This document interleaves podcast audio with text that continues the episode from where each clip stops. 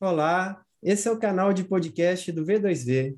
Eu sou Bruno Barcelos, consultor e produtor de conteúdos sobre voluntariado corporativo e sustentabilidade. Nesse canal, trazemos convidados muito especiais para falarmos de assuntos que possam contribuir com a gestão de organizações mais colaborativas e comprometidas com os impactos socioambientais. No episódio de hoje, vamos falar de uma relação pouco óbvia, que é entre a neurociência e a solidariedade. Confesso que eu estou muito curioso para entender melhor essa relação e para conversar com a gente sobre isso, eu tenho aqui comigo nada mais, nada menos que a Juliana Preziosi. A Gil é sócia na Conexão Trabalho Consultoria, tem mestrado em Gestão pela Sustentabilidade, atuando na área há mais de 19 anos. Ela é ainda especialista em engajamento e comportamento com pós-graduação em neurociências. A Gil atua com planejamento estratégico, investimento social privado, voluntariado, gestão de projetos e treinamentos em diversas empresas no Brasil e no exterior. E por falar em exterior, ela viajou pelo mundo em 530 dias, quando criou o projeto Histórias pelo Mundo. Demais, né? E não termina por aí. Ela é escritora, facilitadora, palestrante e colunista na revista Plurali. Gil, muito, muito obrigado por estar aqui nesse bate-papo delícia com a gente. Tudo bem com você? Oi, Bruno. Oi, pessoal. Prazer enorme estar aqui nesse bate-papo, falando de um tema que cada vez mais eu adoro. Quanto mais eu leio, estudo, vejo essas conexões aí do nosso cérebro com o nosso jeito de ser, com o nosso comportamento. Fico fascinada, estou muito feliz e muito empolgada de estar aqui com vocês. A gente também está muito feliz, sempre uma presença brilhante por perto. Gil, essa coisa de cérebro e solidariedade, isso me deixou curioso e me tirou o sono. Como o nosso cérebro pode explicar a forma como colaboramos e vivemos em grupo? Bom, vamos lá. Para conseguir responder essa pergunta, acho que vale a gente partir de uma perspectiva até mais evolucionista, né? Então, se a gente for parar para pensar, né, por que, que o, o, ser humano se distingue de outras espécies? Né? O que nos faz é, ser humano, né, diferente de outros animais e de outras espécies que tem por aí? Tem duas coisas que são muito fundamentais que ocorreram na nossa evolução e que traz aí uma parte da resposta à sua pergunta. A primeira delas vem da nossa constituição em grupos. Porque, olha só, o ser humano, o homem lá atrás, sozinho, né, isolado, ele tem uma certa desvantagem em relação a outras espécies, né? Em relação à questão presa e predador, né? Uhum. Porque o, o ser, o homem, se vai lutar com o leão, ele vai perder, né? O leão ali vai, vai ganhar na força, na agilidade, né? Em várias questões. Mas quando o ser humano descobre que consegue se juntar em grupos, ele fica mais forte, porque aí um grupo de pessoas consegue vencer o leão. Então, uma primeira característica evolutiva muito importante da nossa espécie é essa nossa habilidade de viver em grupos. Né? E isso acaba também moldando a nossa forma com que nosso cérebro se desenvolve. Um outro ponto também que vale a pena a gente colocar nessa historinha, nessa reflexão, é que na medida em que a gente é, começa a viver em grupos, né? E a gente é, vê o poder disso ali. Aí estou falando de um ponto de vista de sobrevivência, né? Uhum. Olhando bem nessa perspectiva é, evolucionista. Vem a linguagem. A gente começa a desenvolver a linguagem. E aí, com o poder da linguagem, a gente começa o quê? A contar histórias. Eu uhum. gosto muito, o Yuval Harari traz muito essa perspectiva, né, de que de histórias, né, de, dessa questão de, de histórias contadas pelo homem, porque se a gente for parar para pensar de uma forma bem simplista, a religião é uma história contada, a cultura é uma história contada. Né? E, e isso, o que, que acontece né, na, na nossa evolução? Acaba nos unindo. Né? A gente tem ali uma capacidade de viver em grupo, com histórias que nos unem, que a gente pode depois chamar aí de crenças, de valores, de cultura, de religião, então, isso acaba sendo muito forte para a gente, enquanto seres humanos, aí nesse processo evolutivo, e isso vai modelando o nosso comportamento e também o desenvolvimento do nosso cérebro. Sim. O Gil, você ficou, uh, você contou, né, a coisa do, do leão ali, eu fiquei imaginando mesmo, que situação de desvantagem, né? Não é? Faz todo sentido nos unirmos para matar o leão, e a gente está matando o leão todo dia, né? E quanto mais matamos esse leão em grupo, né, coesos, parece que a gente se mantém mais resiliente. Uma coisa que eu costumo falar com as pessoas, né, quando a gente vai explanar sobre os primeiros conceitos de caridade, solidariedade, enfim, conceitos que embasam aí a ação voluntária ou a colaboração, é que a, a, solidariedade ela tem muito mais a ver com sobrevivência mesmo do que bondade, né? Pois é. Nossa, Bruno, muito legal você colocar isso tem a ver porque na medida em que a gente vai se constituindo em grupos, né, e a gente se fortalece, vai se fortalecendo nesses grupos, uma das coisas mais fundamentais que aparece no próprio desenvolvimento do nosso cérebro é a nossa necessidade de conexão social. Nós somos seres sociais e, e a gente não vive sozinho. Se a gente parar para pensar, é, hoje em dia, né, suicídio é uma das principais causas de morte aí no mundo. Né? Se não me engano, uma a cada 100 pessoas morre de suicídio no mundo essa, esse sentimento de solidão, de se ver sozinho, da falta de conexão, né? Então, é, é muito importante para a gente o vínculo com outras pessoas, a conexão com outras pessoas. E isso vem historicamente, desde quando a gente passou a viver em grupo para derrotar o leão, até hoje em dia, quando a gente vive aí dilemas e vários problemas do mundo que a gente tem aí, vendo que para resolver a gente precisa às vezes de esforços coletivos, né? A gente cada um precisa fazer sua parte, sim, mas é, o coletivo tem uma força muito grande, né? Então acho que isso tem impacto muito grande quando a gente fala de solidariedade, né? Sim, e em contrapartida, a gente tem um sistema que uh, preza pelo individualismo, né? E encontrar esse equilíbrio aí, você disse bem dos sintomas, né? Como a depressão, o suicídio, enfim, uh, questões uh, que impactam sobre o emocional das pessoas que são seres sociais, mas que são convidados, né, vamos dizer assim, a, a viverem a individualidade ou mesmo o egoísmo, né? Então, se tem alguma coisa que nos extermina e pode nos exterminar, é a nossa própria mão. É, exatamente. E, e, é muito interessante assim pensar né, nesse ponto de vista, né, até essa, essa relação um pouco dicotômica, né? A gente tem por um lado esse egoísmo, né, que a gente está chamando, né, de às vezes olhar só para a gente, enfim, mas quando a gente vai ali na essência de quem somos, né? De, e aí a gente pega a questão de ser um ser social, onde a gente vai encontrar as raízes do que nos torna felizes, tá na conexão com os outros, tá na forma como a gente se relaciona com outras pessoas.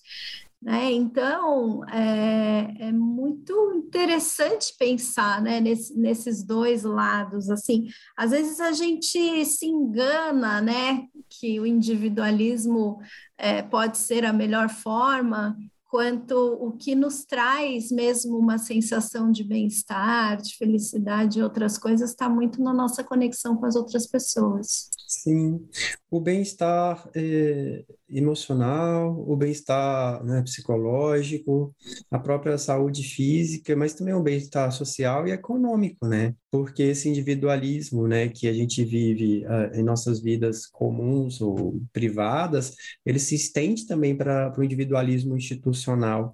Eu acho que isso tem um pouco a ver com você estava falando das histórias que são contadas, né? É, dessas histórias que são contadas para nos unir ou para nos dividir, né? Exatamente, exatamente. E aí vem desse mundo diria até um pouco louco, né, que a gente vive hoje em meio a toda essa polarização que a gente vive de histórias contadas, né? E, e isso acaba sendo bem preocupante, né? A gente está vivendo uma situação, né, de muitas questões quando a gente fala é, no que está acontecendo, na forma de enxergar as coisas, né? E, e esse lance de é, de histórias, né? Os, os, vários lados de uma história, né? Complexo isso, né, Bruno? Ô, Gil, e assim, uma pergunta agora muito específica. Essas histórias, isso, essa construção né, de narrativas sobre quem somos, isso chega a moldar o nosso cérebro, as nossas estruturas, aí pensando em estrutura física também? Olha só, do ponto de vista de desenvolvimento do cérebro, tem algumas coisas que são bem importantes da gente considerar. Primeiro, é a gente é o que é como resultado de todas as experiências que a gente vive. E isso é, tem a ver com todos os momentos que a gente vive, desde criança, desde sair da barriga da mãe ali, é, os fatores ambientais ali envolvidos, quando eu falo fator ambiental, eu quero dizer do ambiente em que a gente nasce, cresce, nossa família, é, e aí também vai influenciar é, questões é, em relação à nossa família, em relação à renda, à educação, né? Qual é esse ambiente que a gente cresce? Porque isso determina também um pouco das nossas experiências ao longo da vida. E também, claro, tem alguns fatores que são genéticos, mas somos o que somos por, um, por um, uma questão misturada de tudo isso nada é muito determinístico, né? Tem a questão genética, a gente traz ali alguns genes ali que, que são importantes para determinar quem somos, mas o fator ambiente, o fator social, é, como as experiências que a gente vive, os momentos que a gente vive, e ainda falo mais, porque isso é muito importante também, as emoções que a gente tem ao longo da vida, né? O nosso sentimento, né? Tudo isso vai moldando o nosso comportamento ao longo do tempo. Então, quando a gente pensa é, que essas histórias, né, a cultura, valores, crenças, é, são, é, são coisas que, que vão se moldando, né, cada um dentro da sua vida, da sua experiência, isso sim influen, influencia mas é uma, é um conjunto, né? É uma série de coisas ali que vão nos moldando para a gente ser quem a gente é. Eu falei um pouco de genética, tem um, um, uma ciência bem nova que agora muitos estudos estão trazendo isso muito forte, que é a epigenética. Hum. A epigenética é, é quando o ambiente, né, ou seja, ali o, o, o os fatores sociais da nossa vida muda a nossa expressão gênica. Então, cada vez mais estudos mostram que alimentação, por exemplo, qualidade do sono, até a questão de estresse, né, o quanto eu sou submetido a estresse ou não, e outros fatores pode mudar a nossa expressão é, gênica. Uhum. Então, isso é bem novo e vários estudos indo nessa linha e tentando entender isso. Mas tudo isso, Bruno, para falar que a gente é esse misturado, sabe? de coisas. Uma complexidade sem fim, Gil, mas é tão interessante, né? Quando a gente aprofunda nessas questões, a gente vai achando algumas respostas que nos ajudam a moldar é, um outro futuro, né? Porque, por exemplo, você falou da influência do meio na construção até genética das pessoas, é, na construção comportamental, enfim. Se a gente vive, por exemplo, um aumento de assimetrias, de universos sociais completamente diferentes, com estímulos, eh, em alguns casos, mais pobres em termos de alimentação, em acesso à cultura, em acesso até mesmo ao afeto, a gente pode ter um grupo que se desenvolve, eh, eu tenho medo de falar desenvolve menos, mas se desenvolve de uma forma diferente de outras. Exatamente, é muito triste pensar nisso, mas, mas você está certo, assim, tem estudos de neurociência que mostram mesmo que é, crianças que, que vêm né, de famílias é, mais pobres, com menor nível educacional, é, menor nível financeiro, uma renda menor mesmo, tem um desenvolvimento cerebral inferior. Olha só que triste né, uhum. comparado a, a, crianças que têm outros tipos de estímulo, porque acaba, acaba acontecendo desse, desse desenvolvimento mesmo cerebral no meio que ela vive. A gente vai se, nosso cérebro ele se desenvolve desde quando a gente nasce até mais ou menos por volta dos 20, 21 anos, ele ainda está em, desenvolvimento. Então eu tenho tempo. Só depois Oi? Então eu tenho tempo ainda de desenvolvimento. tá novinho. Mas enfim, imagina, só depois, quando a gente, né, o cérebro do adulto mesmo já formado, já é depois aí de, de 20 e poucos anos. Então, durante todo esse processo, é muito importante é, o meio, né, e as experiências que a gente tem. Quando a gente pega é, situações que, infelizmente, a gente sabe que acontece, né? Pega é, uma criança né, numa família ali que pode ter um, negligência, abuso, entre outros problemas, isso vai repercutir no desenvolvimento cerebral dela, e, e isso é muito triste se a gente for parar para pensar, né? É, é uma questão que desigualdade social é, ela está muito mais enraizada do que a gente imagina. Né? Uhum. É, é uma questão, você nasce em desvantagem ali, se a gente for parar para pensar. Então, é muito, muito importante, acho que a neurociência trazendo esse conhecimento, né?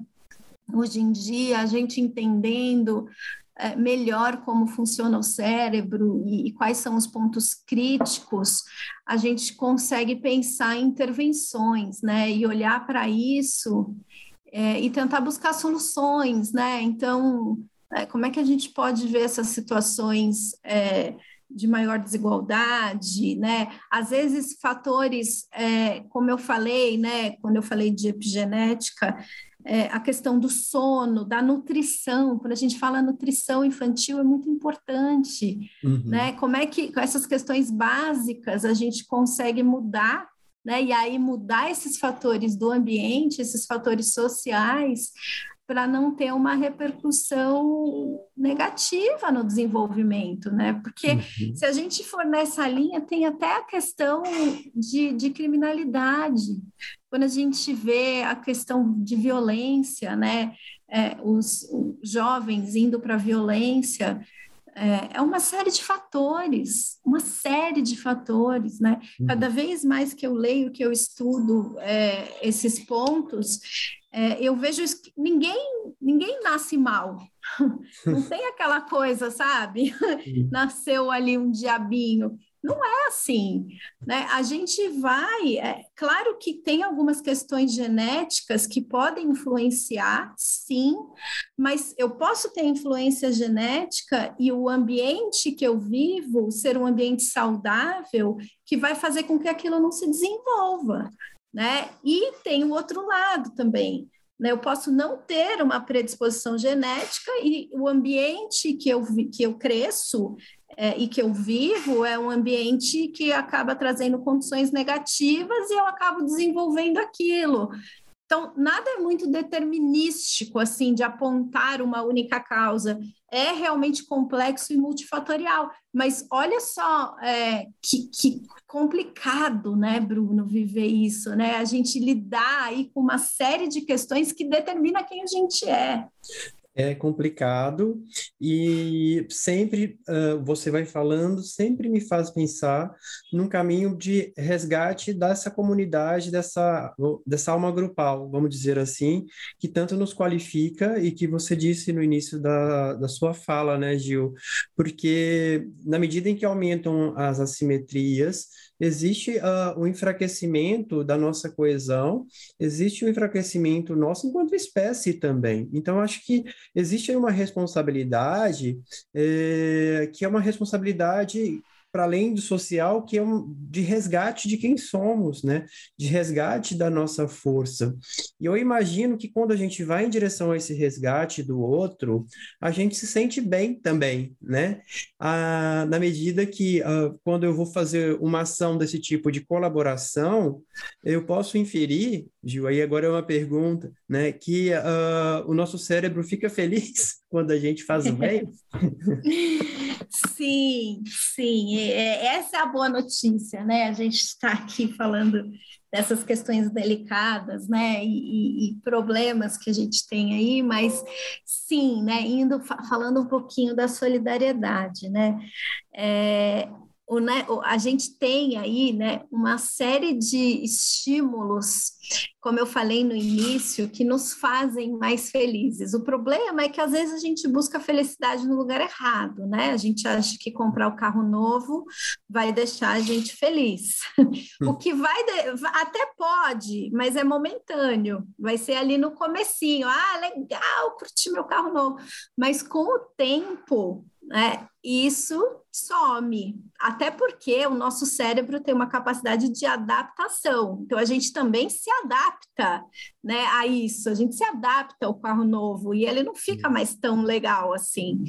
Então, aonde que está é, a felicidade? Né? Onde que a gente consegue nos alimentar positivamente é, para buscar uma maior satisfação. Aí a gente volta, como você falou, na origem, porque se somos seres sociais, né, nós também temos um cérebro social e a gente se alimenta na conexão com as outras pessoas. A gente se alimenta num vínculo com as outras pessoas. E tem uns estudos assim maravilhosos falando disso e trazendo o ponto da solidariedade. Tem um estudo de Harvard que comprovou que dar, e aí o dar, estou falando no sentido amplo, assim, né, de doar, é, tanto de forma financeira quanto em termos de tempo, se a gente for falar de voluntariado, né, o dar a outras pessoas aumenta a felicidade mais do que gastar com a gente mesmo. Uhum. É, e isso às vezes a gente vê muito, né, em ação de voluntariado, que o voluntário vem e fala: Nossa, eu fui lá fazer a ação, mas parece que eu ganhei mais do que eu, do que eu dei, né? É comum a gente ouvir isso, né, Bruno? Sim, é o que as pessoas mais falam, né? Que nessa troca de dádivas, né, quando ele vai lá achando que vai agregar muito, de fato, algumas ações de voluntariado permitem isso, né, mas uh, as pessoas sempre voltam se sentindo mais preenchidas. Essa, essa troca parece que é o, eu não vou dizer que é o real sentido, mas é um efeito colateral dos melhores. Então, e aí temos explicação para isso, né? O que é muito interessante. Quando a gente doa, né, isso ativa regiões do cérebro associadas ao prazer, à conexão social, à confiança e cria um efeito chamado de warm glow ou brilho claro, caloroso. O que, que, é isso, né? É, é, na verdade, a gente está falando ali da liberação de alguns neurotransmissores e hormônios é, que causam esse sentimento de euforia, né? E um, um dos neurotransmissores mais famosos, que talvez alguns já ouviram falar, é a ocitocina. A ocitocina é, é também um hormônio conhecido por algumas pessoas como hormônio do amor. É comum a gente liberar ocitocina, é, por exemplo, para as mulheres no parto, na amamentação, é, ou em geral, seja homem ou mulher, no sexo, por exemplo, né? Que são situações de muita conexão uhum. entre as pessoas. E é muito legal que quando a gente é, tem esse, esse, sentimento, esse sentimento e também a ação de dar, né, de doar, a gente libera ocitocina. Olha só que interessante. Uhum. E a ocitocina, ela tem um papel muito interessante, porque ela, ela aumenta a nossa empatia na medida em que a gente se conecta emocionalmente também com as outras pessoas. Sim. Ela ela também ajuda a reduzir estresse, né? No momento que a gente está ali se conectado, é uma, é uma situação de prazer, né? Então, alivia o estresse e ela tem um efeito muito bacana que é contagioso. Porque é, é comum, né, a gente estar tá, é, em ações de voluntariado, a gente vê isso, né? É difícil você ficar parado olhando, né? Você quer ajudar, você, você, quer, quer sair. A mão na massa. Não é? Exatamente. Sim.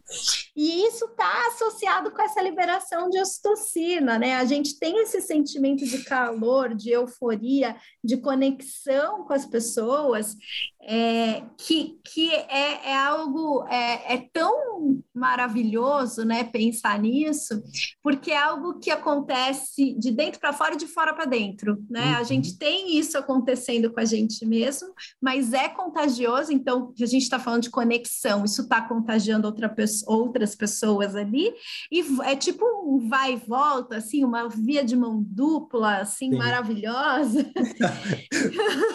uma coisa mais ou menos assim. E o que é muito bacana é que é, quando a, a gente libera ocitocina, a gente também libera outros dois hormônios que são é, que trazem é, também é, emoções e sentimentos muito legais, que é a dopamina que está ligada ao prazer e à recompensa, né? Então eu vou lá, eu faço uma ação, aquilo me dá prazer, eu, eu tenho uma sensação de recompensa, aquele sentimento que a gente estava falando do voluntário que acha, né, que nossa, estou ganhando mais que os outros, então eu tenho uma recompensa, e a serotonina que está ligada ao humor, uhum. né? Então eu tenho um boost de humor ali, né? Olha, esse pacote todo só poderia dar certo, né? Quando a gente tem toda essa química aí no nosso cérebro funcionando com esses hormônios, a gente tem cada vez mais estudos mostrando que isso repercute no nosso sistema imunológico. Uou. Então, a gente tem é, um, um menor, uma menor chance de desenvolver depressão, por exemplo, dá um boost na saúde mental, é, menor chance de desenvolver diabetes, doenças cardiovasculares, entre outros fatores. Olha que, mara olha que química maravilhosa essa. Estou adorando isso. Como você disse, eu estou cheio de warm glow com essa conversa, estou cheio de brilho caloroso, e, e é isso mesmo, essa, essa troca vai deixando a gente uh, com todos esses hormônios, com todas essas substâncias produzidas aí, nem sabia que tinha tanta coisa dentro de mim, mas é, eu fico feliz em saber que quando a gente faz o bem, quando a gente uh, exercita a solidariedade, o voluntariado, o nosso corpo também responde. É, é, muito importante isso, né? E, e, e, é importante a gente parar para pensar nisso, porque é, eu acho que assim todo mundo que, que é voluntário, que já fez uma ação de voluntariado, ou de solidariedade mesmo, né? De, de ajudar alguém, seja uma gentileza, seja uma doação financeira, é, sabe, né? Já sentiu um pouco disso, né? Um pouco de, dessa química maravilhosa. Mas às vezes o que acontece é que a gente vive aí nesse mundo tão tumultuado, tão cheio de coisa acontecendo, onde tempo acaba sendo o nosso recurso mais limitado, Sim. que às vezes a gente até esquece disso, né? E aí vem aquela questão, putz, não tenho tempo para isso, estou é, aqui, enfim, o, o que gera um problema sério, né? Porque é, a gente está vindo aí, né, de toda essa época de pandemia, a questão de saúde mental sendo falada cada vez mais fortemente. Então, essa vida, às vezes, muito no piloto automático, onde a gente vai fazendo as coisas sem se preocupar muito com o que está fazendo ou com o que está recebendo aí, né, em termos de, de sensações, de emoções, acaba sendo um pouco preocupante, né, Bruno? Sim, porque a gente está falando de dedicar tempo e priorizar tempo para aquilo que nos faz bem, né? Tanto fisicamente, emocionalmente e socialmente. E aí, Gil, você estava falando aí da pandemia, né? É, na pandemia a gente começou, a gente intensificou muito a nossa vida digital. Se por um lado é positivo porque estamos aqui conversando, né, fazendo uh, essa troca, Será que uh, para esse desenvolvimento, tanto do cérebro, o desenvolvimento humano como um todo, daqui para frente, o quão positivo ou quão negativo você avalia isso? Olha, essa é uma ótima pergunta, né? A gente está aí, é, por um lado, a tecnologia nos ajudou muito, né, na, na pandemia, como você falou, é, mas por outro, eu confesso que às vezes eu fico um pouco assustada, principalmente quando eu começo a escutar falar em metaverso, uhum. a, a, essa imersão digital completa. É, eu fico um pouco assustada. Mas parando assim, vamos, vamos por partes para tentar responder aí a sua pergunta, que foi muito tá. boa. É, olhando um pouco para o que aconteceu né, nesses, nesses períodos de isolamento social, é, isso tem sido muito interessante do ponto de vista da neurociências para estudar isso, e a gente ainda está vendo aí resultados de estudos que mostrem é, se essa conexão virtual né, é, a conexão do Zoom, ela traz os mesmos benefícios para o cérebro ou não? Eu não tenho essa resposta ainda. Eu sei que é, tem pesquisas sendo feitas nesse sentido, assim, né, de, de tentar entender é, como é que isso é, acontece e, e, e, enfim, quais as consequências, né? Tem tem alguns, alguns pré-estudos aí que mostram que sim, que, que funciona, né? A gente se conecta, a gente, o, o Zoom ali, né? Dependendo, claro, né? Depende muito da forma que a gente usa, né? Uhum. Mas no sentido da gente estar é, tá perto de pessoas queridas, né? De da gente poder, a gente não no, no momento de isolamento social, a gente não podia às vezes nem estar tá perto dos nossos pais ou dos nossos avós e avós, então usar ali a tecnologia para isso, né, ter esses momentos de afeto que, que, que a tecnologia conseguia, porque a gente não podia estar junto, isso é positivo.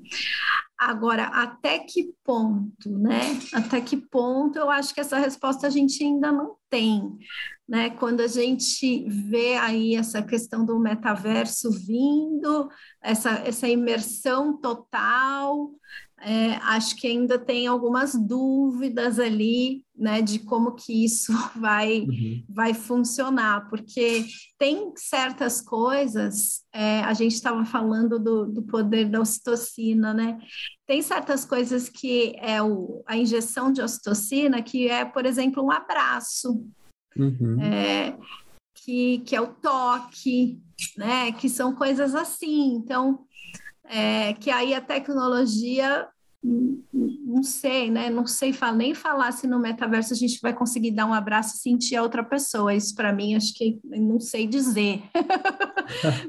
Ainda está meio obscuro. não dá para saber, né, Gil? Não dá para saber. Mas o, o, ponto, assim, né, que, que eu vejo e, e, e que eu leio um pouco também sobre essa questão da tecnologia é que substituir o cérebro humano é muito difícil e alguns diriam que é praticamente impossível, é, a, pela própria complexidade que é o nosso cérebro. É, então, tem, tem algumas né, tecnologias se desenvolvendo, a gente vê a inteligência artificial aí, né? Qual que é o desafio da inteligência artificial? É, é, as emoções, né? Como é que você uhum. coloca emoção na máquina, né? É, como é que você é, coloca as, a nossa, muitas vezes, a nossa irracionalidade, né? Porque às vezes a gente não vai decidir com a razão, a gente vai decidir com a emoção. Como que você ensina a máquina a fazer isso? Então, acho que ainda tem um, um, caminho aí, mas acho que tem vários fatores positivos, assim, acho que tem muita coisa é, muito boa vindo com, com essa questão da, da tecnologia. Uma delas foi o que eu falei da gente poder se aproximar das pessoas nesse momento de pandemia, quando a gente tinha essa questão de isolamento, de não poder sair de casa, né? Uhum. E outras questões, acho que tem muitos avanços da medicina, né? E Sim. outras coisas que, que, que são muito boas. Sim. Eu acho que o ponto não, não é ser anti-tecnologia, mas perceber como que a gente encontra um novo ponto de equilíbrio em que esse fator humano permanece, né, se mantenha, porque ele garante a nossa felicidade. Então, como ser feliz em um outro contexto como ser um, solidário, colaborativo em outro contexto, né? Então, por exemplo, em termos de voluntariado, a gente tem observado algumas experiências híbridas é, com algum sucesso, né? Então, resolvendo e possibilitando aquilo que pode ser uh, adiantado com alguma eficiência resolvido por meio das tecnologias, mas uh, também com a aproximação, com o contato sendo realizado, eh, garantindo que né, um, um, a tecnologia faça o seu trabalho, mas que uh, as pessoas também façam o seu trabalho né? Que às vezes é só a presença mesmo no trabalho voluntário, citando o voluntariado como exemplo, né? A mesmo só a presença já faz o efeito esperado. Tem pessoas em estado de isolamento que precisam de companhia, de alguém do lado que segure na sua mão. E estivemos privados, né, como você disse sobre a pandemia, estivemos privados disso nos últimos anos e a gente sabe e conseguiu perceber o tanto que isso faz falta. Então, eh, eu acho assim, eu, eu fica na minha cabeça a palavra equilíbrio, né, diante disso tudo, fica uma certeza de que a gente só, só conseguirá evoluir, né, se conseguirmos mantermos aquilo que a gente tem de fundamental, né, e tem a ver com essa coesão de grupo, tem a ver com esses laços, que se no primeiro momento garantia a nossa sobrevivência é, física, no sentido do leão, né? Hoje os, leões, hoje os leões são outros e, de repente, um, é o mesmo sistema garantindo a nossa sobrevivência de uma outra forma. É, exato. Eu gosto muito quando você traz equilíbrio. Eu acho que, que é por aí mesmo.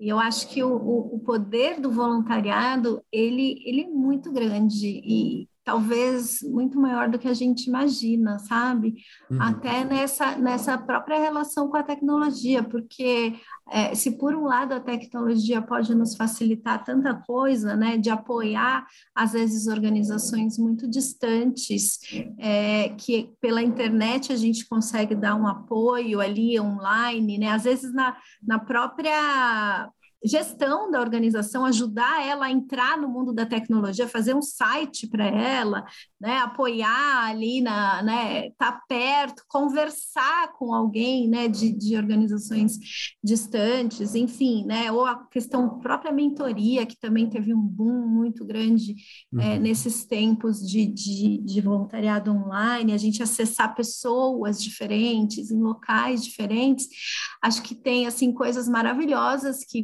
vêm acontecendo nesse sentido, e por outro lado, o lado do toque, né, como você falou, do estar tá ali, né, de lidar com a questão é, da desigualdade social, porque pode ser que, que não, né, nem todo mundo vai ter acesso a essa tecnologia. Como é que a gente vai fazer é, com essas pessoas? Né? Como é que a gente pode, através de ações sociais, através do voluntariado, é, chegar nessas pessoas, né, lidar com toda a complexidade de fatores é, que a gente estava comentando no início, né, que interfere no desenvolvimento de uma criança, de um jovem, é, ou mesmo partindo para uma outra fase da vida, né, se a gente pega um idoso, né? Que é a questão do carinho, do cuidado, da atenção, uhum. e aí nos remete a, ao vínculo, né? A conexão, aquilo que nos torna quem nós somos, né? Acho que é isso. E retornamos ao fundamental. Exatamente. E, sabe, Gil, eu acho que uh, tudo isso que a gente conversou aqui hoje uh, ajuda pessoas que, porventura, estejam em empresas promovendo programas de responsabilidade social, de voluntariado, né? É, eu acho que são ferramentas, esse tipo de conhecimento, que ela pode levar né, para dentro e conseguir fazer ali um, amarrações, por assim dizer, com áreas parceiras, levando para as pessoas os benefícios dessas escolhas, né? Dessas escolhas de ser uma empresa solidária, de ser uma empresa que colabora, de estabelecer dentro dos times e equipes também laços de colaboração, né? Pessoas felizes produzem mais, é, e não só por isso, né? A, a empresas que estão felizes, estão num contexto é, é, próspero, vão possibilitar que tudo que está ao redor também prospere. Então, não sei o tanto quanto tópico isso pode parecer, mas eu acho que é por aí que a gente caminha, e eu não sei se você tem alguma dica, alguma palavra para falar nesse sentido também. É, eu acho que não é utópico, não. Acho que a gente cada vez mais vê os benefícios dessa relação de ganha-ganha, né? Uhum. É, e aí eu falo, é, as empresas que investem em voluntariado empresarial é, e têm seus programas ali, é, fomentam essa relação de ganha-ganha, né? Que é, é o ganha-ganha para o colaborador, para o voluntário, é, para a empresa que está investindo nisso e para a sociedade, né? Que está sendo beneficiada, a comunidade local, a instituição, ou as instituições. É, então, é, e esse ganha-ganha ele é ele ele tem que ser e acaba sendo muito efetivo, porque no final são pessoas, né? Estamos uhum. lidando ali com pessoas. E se a gente está falando de coisas é, que nos alimentam enquanto seres humanos, é, a gente está falando de consequências que também são muito positivas, né, para nós seres humanos.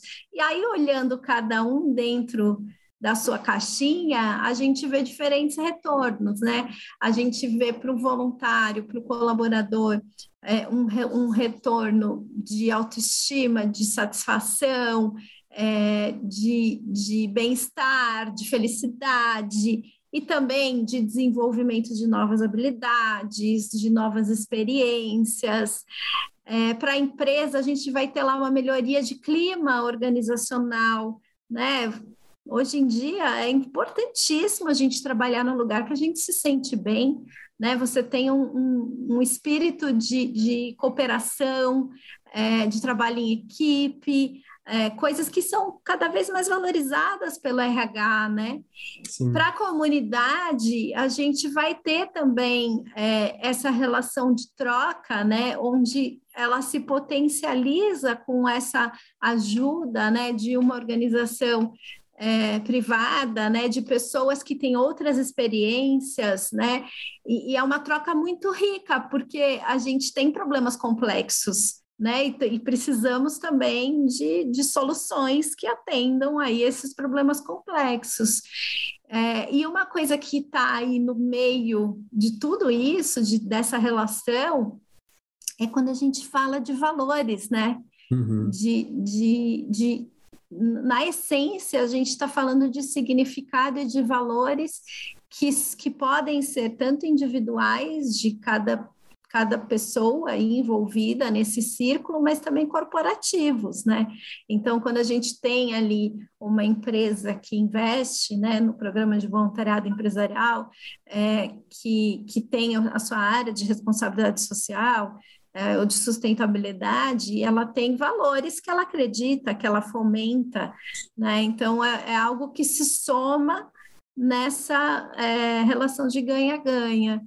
Então, eu acho que é, é, é, muito, é muito efetivo, mas eu acho que a gente precisa pensar é, em como como fazer isso né, de forma equilibrada, voltando, né? Porque a gente estava falando isso, que, que torne isso é, realmente efetivo, né? Que gere essa possibilidade é, de conexão mesmo, de estar aberto para troca, né? Com, com todos os atores aí envolvidos nesse processo. Bom demais, que conversa gostosa. É, Gil, infelizmente nosso tempo vai acabando. Eu só tenho que agradecer muito a sua presença. Parece aí que a gente tem tópicos para outras e outras conversas. Fique aí o convite. Pois é, já estava aqui. Vamos continuar. Delícia, Faço Bruno. Fotos, assim, não sei se você tem alguma coisa final para falar. Não, eu acho que é, acho que a mensagem principal aí é que nós somos as experiências que a gente vive e cria, e aí fica a minha provocação, né? Que experiências você está vivendo na sua vida? Talvez seja essa a minha provocação final para deixar aí quem está nos ouvindo. Perfeito. Quem está nos ouvindo fica com essa provocação, também fico eu. E aí a gente termina então reflexivo, mas com uma excelente reflexão. Gil, obrigado mais uma vez. Esse é mais um podcast do V2V. Fique ligado nos próximos. Não deixe de conferir os antigos. A gente está sempre aqui produzindo conteúdo de qualidade. Até a próxima. Um grande abraço.